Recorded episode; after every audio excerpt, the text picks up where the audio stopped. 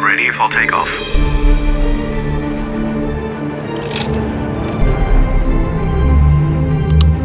Luftraum, der Luftfahrt-Podcast mit Christopher Scheffelmeier. Es gibt was zu feiern in diesem Jahr, auf jeden Fall für alle, die Airbus-Flugzeuge mögen. 50 Jahre Airbus, ein europäisches Erfolgsprojekt, das kann man auf jeden Fall so sagen. Und ich habe mich zu Feier, äh, wenn man so will, mal am Airbus-Standort in Hamburg-Finkenwerder umgeguckt.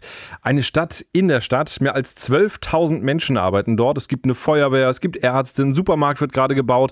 Dann gibt es da so einen richtigen Busverkehr auf dem Gelände, weil es einfach schlicht und einfach riesig ist. Und ich habe mich dort einen langen Nachmittag mal schön in Ruhe umgucken dürfen. Deswegen diesmal eine Doppelfolge. Und heute gucken wir auf den Beluga, das riesige Transportflugzeug, das in Europa unterwegs ist. Zum Beispiel von Hamburg aus Rumpfteile des A330 nach Toulouse fliegt. Da wird der Langstreckenjet dann ja entmontiert. Zwei große Teile kommen aus Hamburg, die Elemente vor und hinter den Tragflächen. Und in der Halle, wo diese riesigen Elemente, genannt Tonnen, ausgerüstet werden, da habe ich mit dem Verantwortlichen dort sprechen können. Das ist Bernard Maman. Und der hat mir erklärt, was alles passiert im Airbus-Werk. Also hier werden äh, die verschiedensten Systeme installiert. Man kann sich das so vorstellen wie in einem Haus. Es gibt einen Rohbau, der wird hier angeliefert. So wird also die, die fertige Tonne oder Sektion, wie wir sie hier nennen, oder Rumpfsektion angeliefert. Und dort werden dann Stück für Stück pro Station die entscheidenden Elemente eingebaut. Wir fangen mit der Isolationsmatte an. Später kommen dann elektrische Leitungen, elektrische Systeme. Später dann Hydraulikrohre, Klimaleitungen, Wasserleitungen. Also so ähnlich wie, wie gesagt, so ähnlich wie beim Hausbau. Und sie werden in äh, manueller Art und Weise installiert in einer vorgegebenen Sequenz oder Reihenfolge und äh, das sowohl für die vordere als auch für die hintere Sektion. Wir stehen jetzt so ziemlich äh, in der Mitte der Fertigungslinie, sind in der zweiten Etage. Eine Etage unter uns ist der Frachtraum. Hier jetzt ähm, ja, die Kabine für die Passagiere. Was genau macht der Kollege jetzt, der im Flugzeug arbeitet?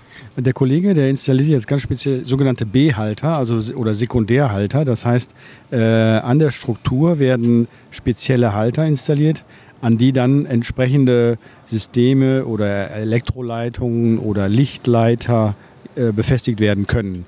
Weil die Tonne oder Sektion, wenn sie also nackt hier reinkommt, hat diese B-Struktur noch nicht. Das heißt, diese ganzen Sonder- oder Spezialhalter müssen erst noch installiert werden. Und die sind auch kundenspezifisch. Das heißt, natürlich sind das Standardhalter in gewisser Weise, aber jeder Kunde hat ein anderes Layout der Kabine und dementsprechend ist da auch eine Variation. Das ist jetzt hier das vordere äh, Rumpfteil? Genau, das ist die Sektion 1314. Die ist also vor dem Flügel. Das würde bedeuten, dass in dieser Stelle des Flugzeugs dann später die Business äh, Class untergebracht ist, First Class und deswegen eben die äh, unterschiedlichen Spezifikationen. Genau, ich weiß nicht, ob ich die Namen nennen darf. Emirates oder Katar zum Beispiel. Halt auch die, die sogenannte Will Willkommensbar oder die Lounge. Also und dementsprechend muss halt das ganze ähm, Layout auch angepasst werden. Da werden die äh, elektrischen Leitungen anders verlegt. Äh, die Wasserleitungen müssen angepasst werden, weil halt auch die Bar vielleicht dort steht oder nicht. Und jetzt sehen wir es wirklich, also die Kabel sind in dieser Sektion verarbeitet und vorne gucken dann ja so ein paar, ich sag mal jetzt mal Strippen raus mit Steckern dran. Und das heißt, die werden in Toulouse dann einfach zusammengesteckt? Genau, also in der, in der Regel, das ist ja alles standardisiert und, und die Längen auch, die sind vordefiniert. Und in der Regel werden also zwei Sektionen aneinander geschoben oder zueinander geschoben miteinander verbunden über äh, äh, Nietverbindungen und Querstreben. Also die Strukturmontage wird dann geschlossen. Und in der Regel ist es so, dass eigentlich innerhalb äh, der, der Tonne eigentlich alles soweit vorhanden ist. Es werden nur noch die an den Interfaces, an den Schnittstellen quasi die Kabel miteinander verbunden, dass quasi diese weiterlaufen können bis nach vorne oder ganz nach hinten im Flieger. Vorne haben wir gesehen, wenn die Tonne hier reinkommt, dann ist auch noch keine Tür drin. Hier an dieser Stelle ist die Tür schon verbaut. Wie kompliziert ist es, so eine Tür einzubauen? Wenn man sich das anguckt, äh, sind eine Menge Bolzen, die man da sieht und äh, insgesamt sieht so eine Tür sehr robust aus, wenn sie nicht verkleidet ist mit ja, so einem Kunststoff. Ja, genau. Also Türen ist, ähm, ist eine Wissenschaft für sich, sage ich mal. Also das ist auch eine, also Türen einbauen und dann auch vor allen Dingen einstellen oder einrichten äh, das ist, ähm, da erfordert, da, da, braucht man viel Erfahrung äh, für.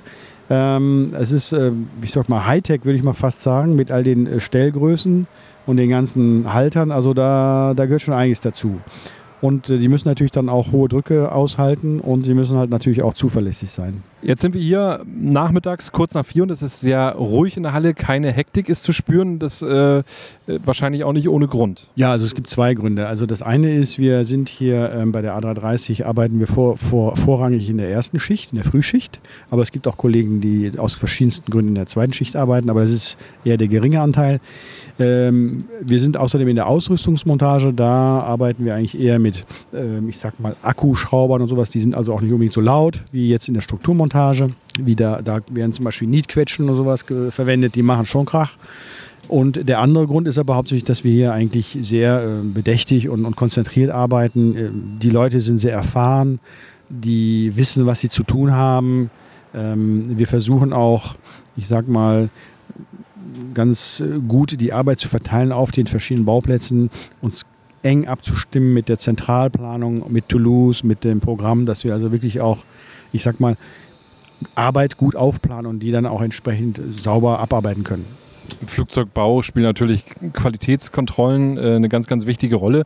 Wie wird das hier ähm, organisiert, dass alles nochmal überprüft wird? Also ähm, es gibt verschiedene Stufen der Qualitätsprüfung. Äh, unsere, wir haben ja hier Facharbeiter und, und hochqualifizierte Mitarbeiter. Das heißt, ein, ein sehr großer Anteil der äh, Tätigkeit wird von ihnen im Sinne der Eigenprüfung gecheckt. Äh, sie haben dafür auch Qualifikationen und werden da auch regelmäßig weiterqualifiziert, beziehungsweise auch teilweise geprüft.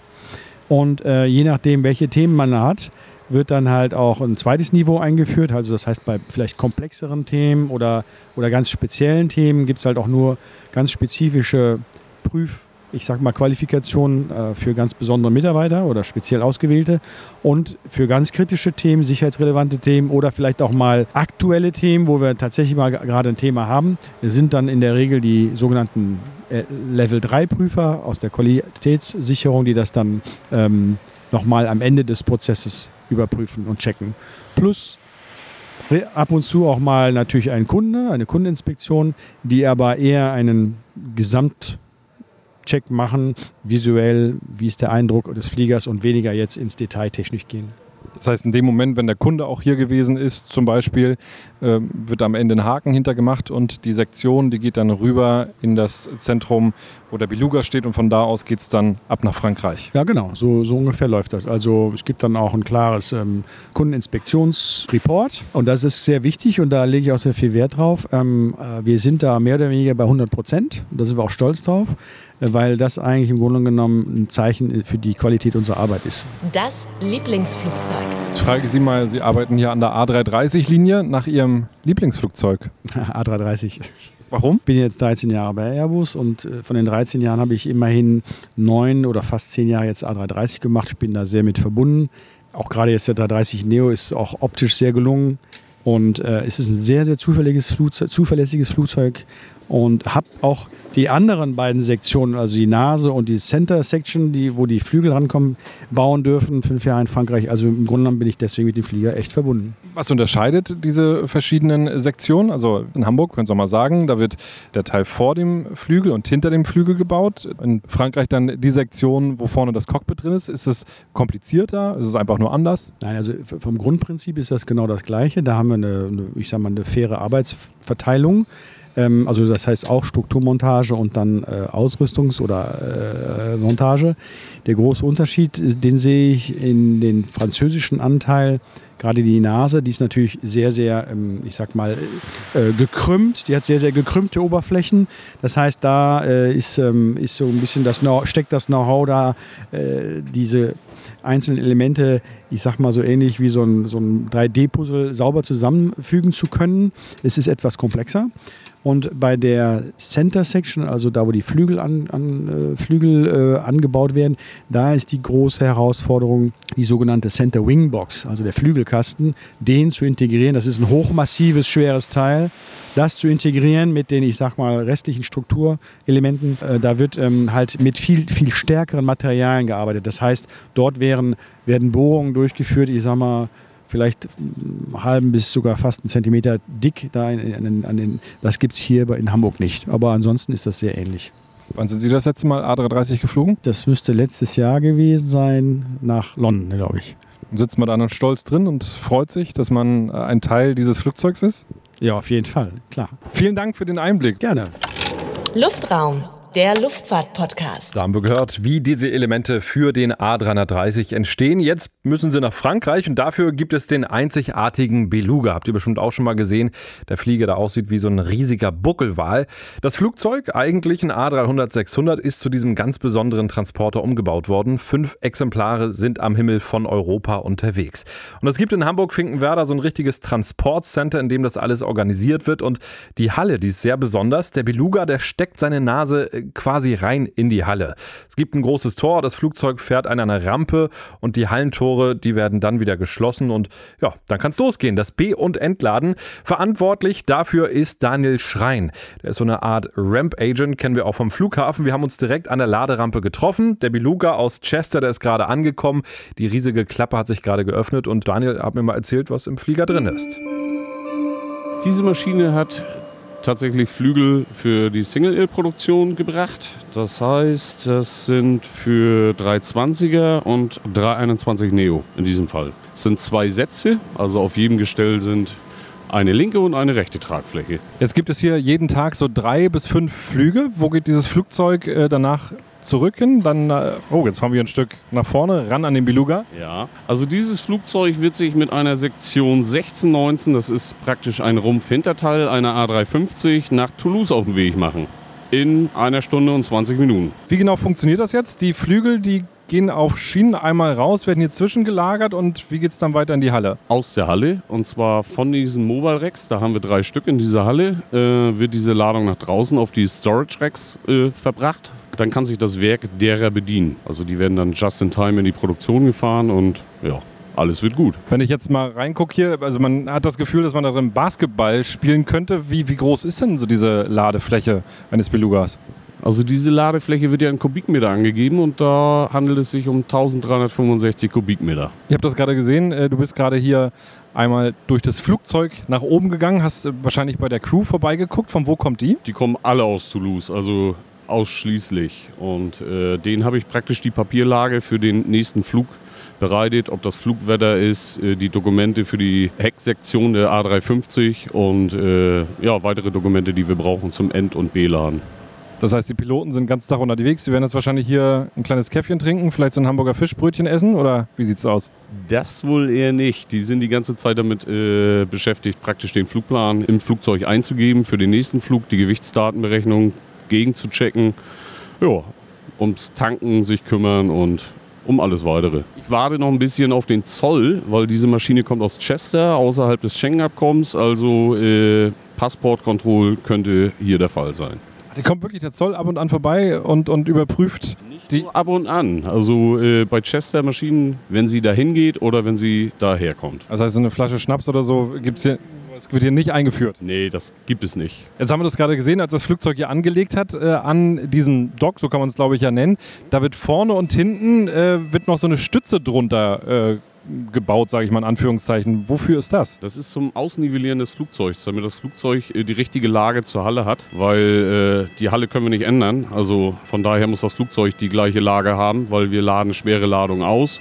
Dann würde sich ja praktisch das Flugzeug aus seinen Federn erheben und äh, das wollen wir natürlich nicht. Weil dann müssten wir das Schienensystem hier praktisch ständig hoch und runter fahren. Das geht nicht. Und wenn wir jetzt schon mal einmal rüber gucken auf die andere Rampe, wo das äh, Teil steht, was jetzt gleich in den Beluga reinkommt, da sieht man so das Endstück eines A350. Das ist ja auch eigentlich unvorstellbar. So A350, ein Großraumflugzeug mit äh, ja, mehreren äh, Sitzreihen drin nebeneinander passt in so ein Flugzeug rein. Das ist schon einzigartig. Merkt man das auch jeden Tag, wenn man hier an diesem Platz ist? Also man, ich wohne ja auch in Hamburg und wenn so der Beluga reinkommt, der Kopf geht immer nach oben und, und jeder dreht sich um nach diesem Flugzeug. Ist es auch noch so tagtäglich, dass du denkst, ach, das ist schon ein schöner Arbeitsplatz? Also der Arbeitsplatz an sich ist wunderbar und äh, auch die, das Flugzeug und die Arbeit an sich haben nie die Faszination verloren.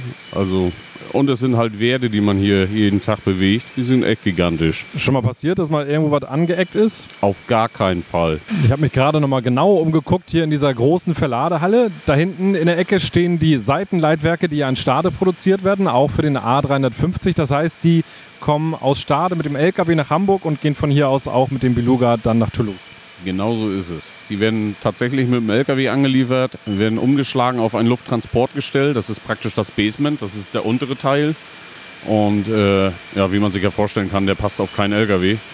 Und äh, gehen dann mit dem Beluga tatsächlich nach Toulouse. Mittlerweile sind die letzten zwei der vier Tagflächen jetzt ja auch so langsam raus aus dem Beluga und äh, man kann sich jetzt vorstellen, es ist relativ komplex, die Technik. Sollte da jetzt irgendwie mal ein Rad klemmen oder irgendwas, dann ist der Druck schon relativ hoch, auch schnell hier wieder vom Hof zu kommen, weil die äh, Produktion würde dann an anderer Stelle irgendwo in Stocken geraten. Ja, es ist weniger die Produktion, als Dennis unseren Flugplan äh, durcheinander bringt, was natürlich dann nachher letzten Endes für die Produktion äh, das Chaos bedeutet, genau. Vielen Dank für die wirklich spannenden Einblicke. Oh, sehr gerne.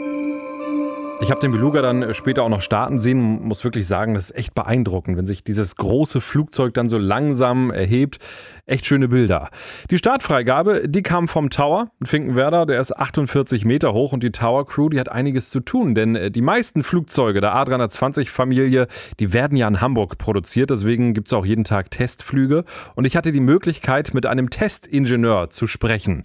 Er hat mir unter anderem erzählt, was genau bei so einem Testflug alles gemacht wird. Und äh, ich sag mal so viel, man sollte auf jeden Fall einen guten Magen haben.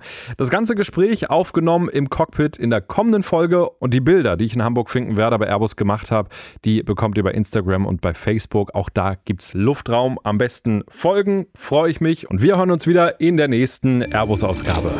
Luftraum, der Luftfahrt-Podcast mit Christopher Scheffelmeier. Parking Brake Set.